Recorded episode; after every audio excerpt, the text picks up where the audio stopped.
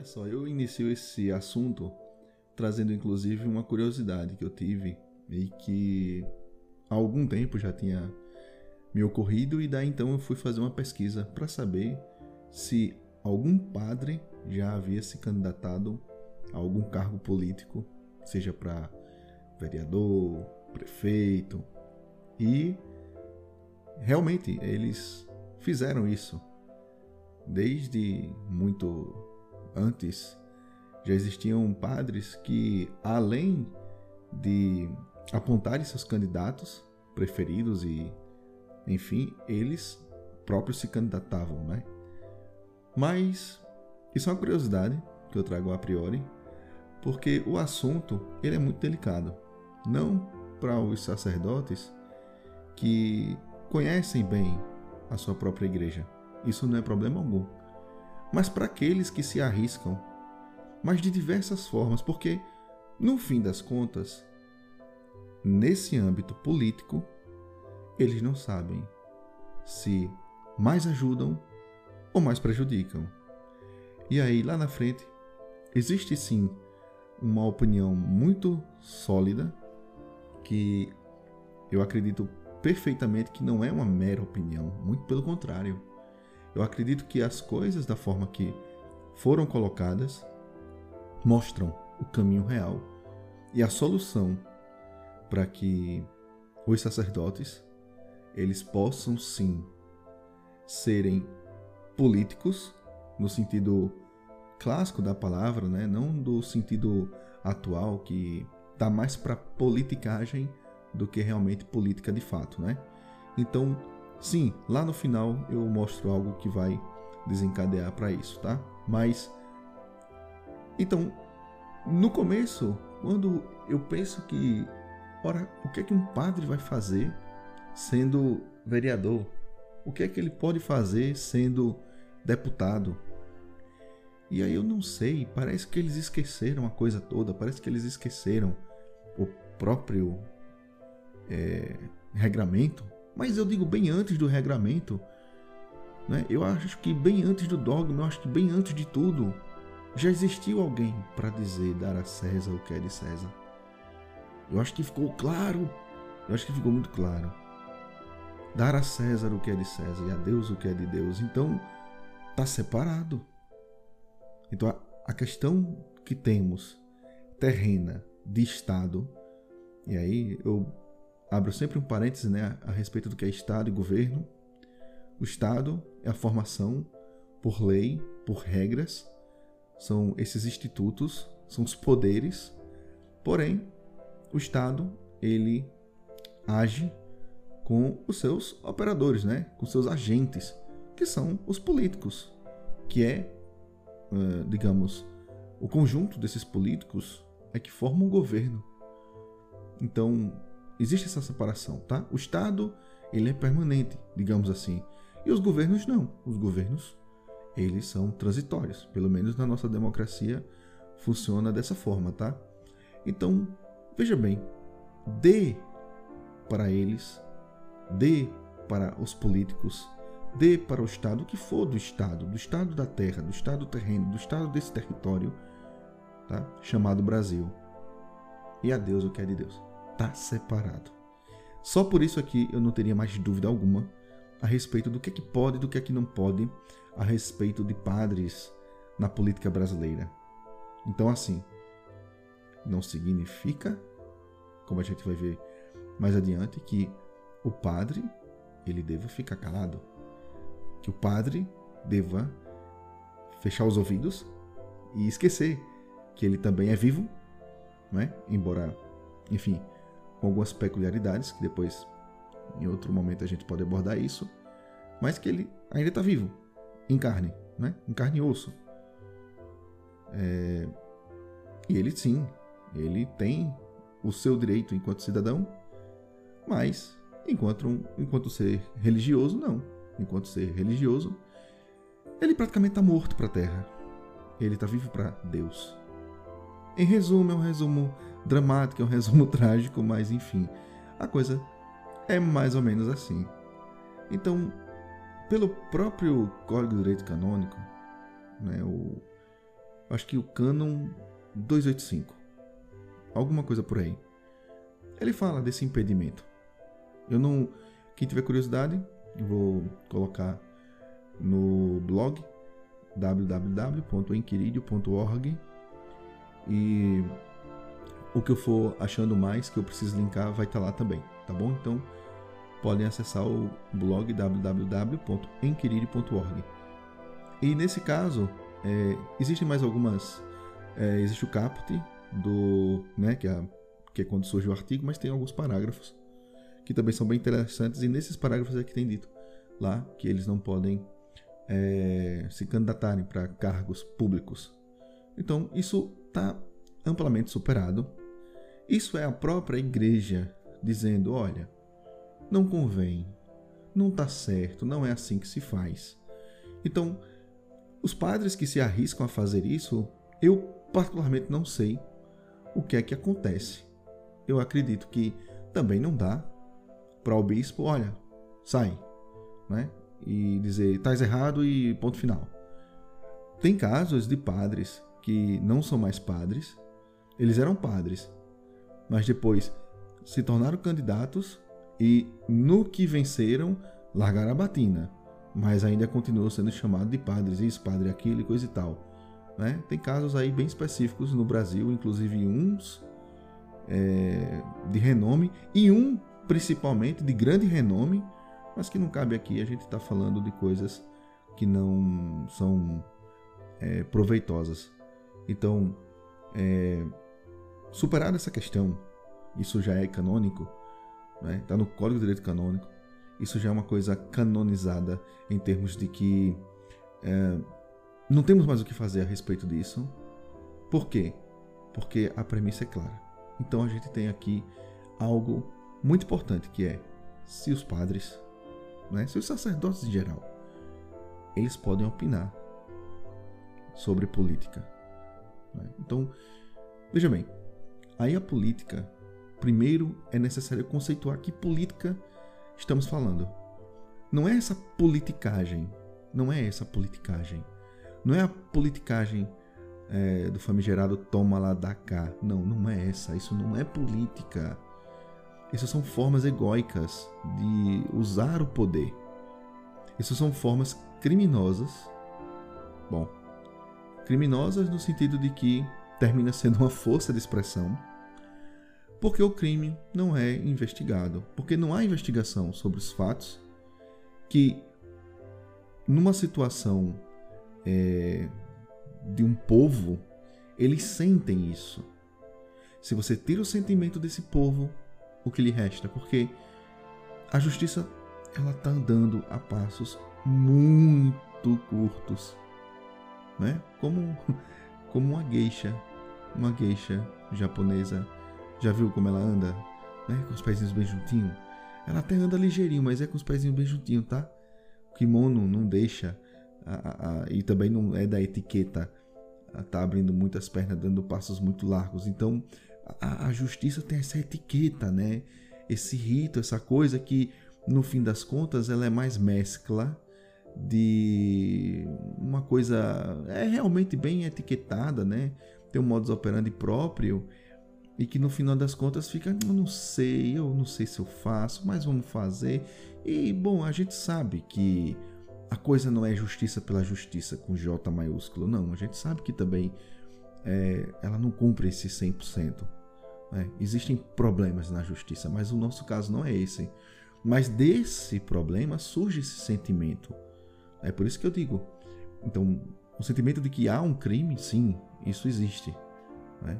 Mas as pessoas só podem sentir, porque a impunidade no país é muito grande. Mas a questão não é política agora, porque isso já traz a revolta. Não, a questão é da política de verdade. Qual é o conceito de política de verdade? Não é? Então a gente precisa voltar para os clássicos da filosofia e começar a estudá-los, a perceber o que de fato acontecia. A política é um negócio tão complexo que é, estudando muito a questão é, antiga, né? lá por 1300, é, quando começou a acontecer problemas entre papa, rei, entre sacerdotes, né? Isso daí veio de uma politicagem já que estava se enraizando no coração da Europa, não necessariamente no coração, talvez um átrio, enfim, mas não no coração necessariamente, mas já estava se enraizando, já estava deturpando a situação papal de tal forma que dali para frente foi mais fácil acontecer a própria reforma dos protestantes, né? Isso por conta de politicagem, não política. A política ela não tá para essa coisa, é, uma política republicana, né? Da coisa pública. Ela não está voltada para as questões particulares. As questões particulares devem refletir, sim, um benefício para todo o resto, para toda a comunidade, tá certo? Então, isso são valores. O mínimo valor republicano que você pode ter é que suas ações, as suas ações, enquanto vereador, deputado, isso, aquilo, outro, ou mesmo um sacerdote que vem opinar sobre política, ela deve sim beneficiar a todos, mesmo os protestantes, né? Isso é um recado aqui que eu faço sem maldade alguma para as pessoas que acreditam que devam conflitar com quem seja protestante, né? que eles conflitem com a gente, que eles é, não gostem da gente, que eles queiram nos reformar. Não vão conseguir. Mas não o contrário. Não, não deve ser. Isso não deve passar nem pelas nossas cabeças, né? É verdade, ter raiva, uma coisa ou outra, né? É humano, mas não isso, tá? São cristãos também e a gente deve respeitá-los bastante, tá? Então, assim, é só para dizer que nesse ponto, veja, a opinião política ela precisa necessariamente englobar esses valores. Então, por isso que qual a política dentro é, de um estado, por exemplo, como o brasileiro, né? O, o, Brasil é uma república democrática, né? Uma república por forma e democrática por, como é que eu posso dizer, por operação, né? Democrática por conta da sua constituição. Então, assim, como seria essa política, né? Não dá para dizer agora precisamos ter é, um Estado que seja totalmente católico, né? Vamos usurpar o Estado para torná-lo completamente católico. Como um bom católico, você não deve desejar isso. Como um bom católico, você deve desejar que o Estado possa acolher as pessoas, porque naturalmente vão existir pessoas que não são católicas e que você não pode é, torná-las desamparadas. Simplesmente isso não pode acontecer. Então, se existe algum padre indo nessa linha, se existe algum sacerdote, algum bispo que vá nessa linha, sinceramente, ele está errando. Ele está errando não necessariamente como sacerdote, né? Pode ser um excelente sacerdote, mas vai de encontro à própria igreja naquilo que ele traz, nos seus dispositivos de direito canônico ou até mesmo nos seus regramentos né, dogmáticos, ou mesmo sobre Jesus novamente dar a César o que é de César. Paciência, calma, não é você desta forma que vai resolver todas as coisas. Mas isso não é uma crítica específica para alguém, não. Muito pelo contrário, isso é uma coisa mais aberta, porque o ano eleitoral vai chegar e daí fica aqui em aberto um aviso, um alerta. E aí, andando um pouco mais, mas, de toda forma, só para responder se eles podem opinar sobre política, sim, podem. Podem e devem opinar sobre política.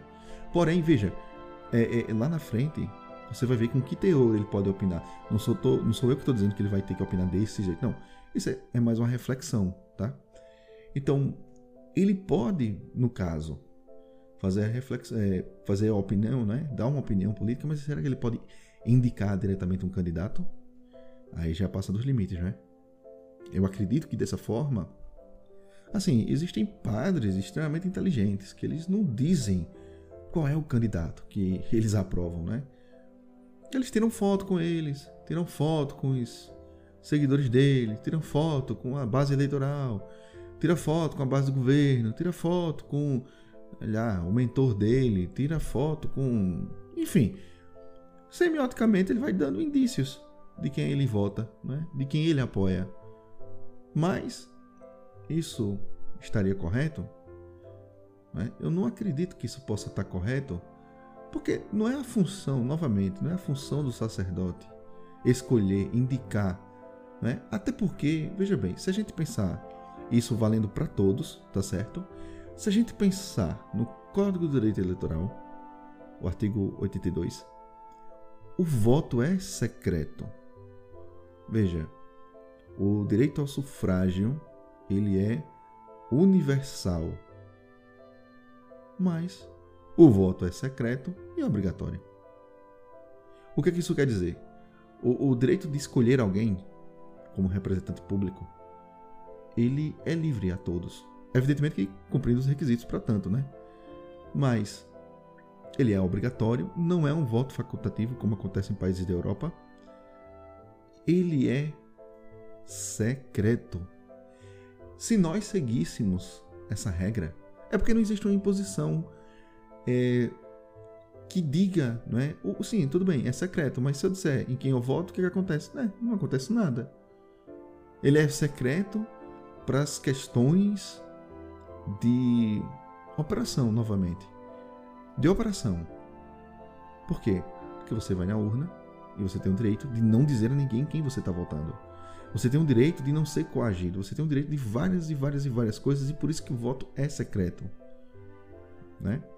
Para que não exista a possibilidade do seu voto ser comprometido, da sua escolha ser comprometida. Mas se isso fosse mais secreto, no sentido de que, olha, de fato, se falarmos em quem vamos votar, vamos estar criando uma corrente de influência. E essa corrente de influência não necessariamente é boa. Porque assim, não cabe aqui, né? Mas o que deve transparecer no candidato são as propostas no sentido de projeto, de o que, como, quando, onde, com quem e por aí vai, que sejam respondidas perguntas assim a respeito de vários e vários e vários tópicos, que é isso que os brasileiros precisam entender. Como de fato tu vai resolver isso, como de fato tu vai fazer isso, como de fato tu, enfim, várias respostas que possam ser minimamente projetadas. Projetadas não a resposta, projetadas a solução, que se tenham começos, meios e fins que sejam realmente visíveis a todos. Então, daí a gente consegue ter uma ideia. Mas assim, com relação ao voto secreto, então já condiciona, inclusive, a todos nós a essa prática, né? que ninguém nunca testou isso, né? Talvez seja interessante. E também assim, no ponto de vista onde o sacerdote possa indicar, eu tenho uma opinião, posso estar errado, mas eu acredito que ele não devesse fazer isso. Tá? Mais uma vez, por quê? Porque lá na frente eu vou dizer. Então, ele não pode indicar, na minha opinião, o voto é secreto. Mas o que falar das pregações, das pregações, as pregações políticas, né? que acontecem em plena missa. Né? Quando, uh, enfim, o padre substitui sua homilia por um discurso político. Faz daquele lugar um palanque. Às vezes acontece. E isso aí, sinceramente, está completamente errado, completamente equivocado. E existiriam aqui inúmeras, inúmeras chatices que a gente poderia estar tá falando, que a gente poderia estar tá colocando, mas eu acho que nesse ponto é vale prestar atenção no que está por vir como, como resposta final, como informação final, não é? que é o que é que o padre então pode fazer, não é? E sinceramente, sinceramente, o padre ele pode e deve instruir o católico ao catolicismo ele deve instruir o fiel para que seja fiel. A quem? A Deus. Então, se, ele, se ele acha que é, dá para convencer a César de que César, veja bem, vamos fazer do nosso Estado algo que possa ser elevado. Vamos fazer do nosso Estado algo que possa atingir as vontades de Deus, ou pelo menos que não sejamos contrários à vontade dele. Então, eu acredito que são instruções Instruções que, com certeza, já é, responde. O que é que um padre deve fazer? Sim, ele deve instruir. Sempre instruir. A pregação de política em missa, isso não existe. As homilias, sempre voltadas ao melhor do cristianismo, elas devem prosseguir. Por quê?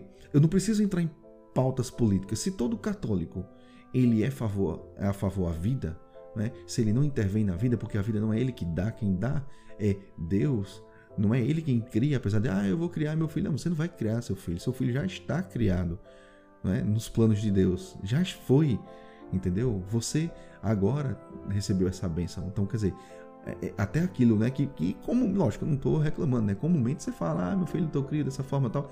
Mas enfim, você não cria absolutamente nada, você não se compara a Deus, entendeu? Então, é nesse ponto, né? nesse ponto aí, não existe do que falar das coisas que já não, estão, não, já, já não sejam ditas pela igreja. Não existe mais diferença. A igreja sempre fala as coisas, você vai fazer isso o quê? No campo civil da coisa, não é? Do leigo. O leigo vai fazer isso acontecer. Mas como? O, o, o padre vai precisar indicar candidatos? Não, ele vai indicar, evidentemente, o que é que cabe ao católico? Cabe ao católico isso? Cabe ao católico aquilo? Cabe ao católico isso outro? Se cabe ou se não cabe? É isso vai acabar refletindo na política. Né? Se ele deve opinar sobre política, ele deve instruir. Se o padre tem gabarito para falar sobre política, formação às vezes, ótimo. Se não tem, que procure né, mais embasamento, se padres né, que sabem de, de economia, padres que sabem, enfim, sociologia, que sabem de uma série de conhecimentos, porque né, padres estudiosos que contribuam, que ajudem outros padres, inclusive, a, a conseguir perpetuar a coisa, mas que não deem indicações. Não cabe a isso. Então, assim, isso cumpre, vai cumprindo dar a César o que é de César né? e a Deus o que é de Deus. Isso vai separando, de fato, a igreja do Estado. E ela deve ficar assim. Realmente. Bem separada. Por quê? Porque não fui eu quem decidiu isso. Essa é uma decisão do próprio Deus. Deus decidiu isso. Quando veio à Terra, quando encarnou, quando se fez verbo. E aí? É ele quem determinou isso. E agora? O pior de tudo, se padres podem ser candidatos, não, evidentemente. Padres não podem ser candidatos a ocuparem cargos políticos, né? Então, instruir, instrução, fazer com que as pessoas tenham a mínima instrução, na verdade a máxima instrução, não é? Mas a mínima no sentido de que nem todo mundo pode, nem todo mundo acessa, nem todo mundo. Enfim, as pessoas têm ritmos diferentes, tempos diferentes, coisas diferentes, né? E aí os padres precisam insistir na instrução do católico, não como é, mandante, né? Aprenda aí, ponto final. Não. É, mas, de todas as formas, tentar e tentar e tentar é difícil às vezes. É verdade, é difícil, mas precisa continuar, entendeu? Precisa ter ajuda do, do, do, do laicato para que consiga. Sim, ele pode pedir essa ajuda, sim, ele deve pedir essa ajuda. Porque o, o leigo ele tem essa obrigação também. Mas instruir, instruir para Deus, instruir para as coisas de Deus. E que nessa instrução, agora os reflexos eles possam acontecer na vida civil. Então, daí nós estamos falando de uma política de verdade. Até a igreja se comportando politicamente correta, não é, entendam? Não é esse politicamente correto que cerceia a troco de nada, não. Mas tem uma, uma política correta, uma política clássica correta, uma política de verdade e correta de verdade. Tá entendendo? É nesse sentido, tá? Bom, eu vou ficando por aqui. E, sinceramente, eu espero que o que eu tenha trazido aqui seja, pelo menos, para iniciar uma reflexão a respeito desse assunto. E que ele possa ter sido de alguma serventia.